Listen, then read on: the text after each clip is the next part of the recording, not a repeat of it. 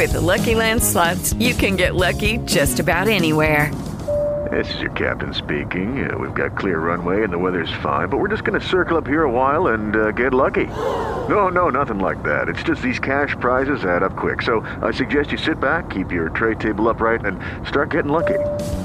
Play for free at LuckyLandSlots.com. Are you feeling lucky? No purchase necessary. Void where prohibited by law. 18 plus terms and conditions apply. See website for details.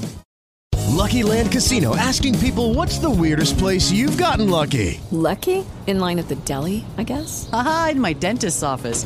More than once, actually. Do I have to say? Yes, you do. In the car before my kids' PTA meeting. Really? Yes. Excuse me, what's the weirdest place you've gotten lucky? I never win and tell. Well, there you have it. You can get lucky anywhere playing at LuckyLandSlots.com. Play for free right now. Are you feeling lucky? No purchase necessary. Void where prohibited by law. 18 plus. Terms and conditions apply. See website for details.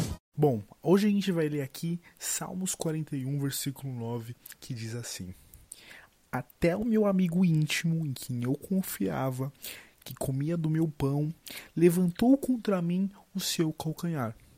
Né? Tu, porém, Senhor, compadece-te de mim e me, e me levanta, né? Então, Davi aqui nesse momento, ele estava passando por um momento muito difícil. Ele estava passando por um momento muito complicado da vida dele, que chegou ao ponto de até um amigo íntimo que ele confiava, que era da confiança dele pegar e trair a confiança, né, que ele tinha nele. E às vezes tem acontecido a mesma coisa na tua vida. Às vezes não é um amigo, às vezes é, é o teu namorado, é a tua namorada, é o teu esposo, é o teu pai, tua mãe, alguém que você confiava demais, pegou e feriu a tua expectativa, né? Feriu a tua confiança.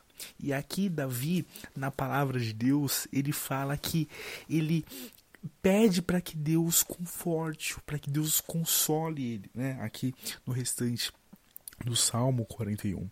E ele pede para que o Senhor compadeça dele e ele afirma que só Deus é fiel e tem a fidelidade que dura para sempre. Então, se você está passando por um momento difícil desse, confia no Senhor, porque Ele é aquele que é, é ele é fiel, é aquele que não trai, é aquele que sempre está junto. Então confia no Senhor, coloca tua expectativa nele, que você jamais vai ser frustrado.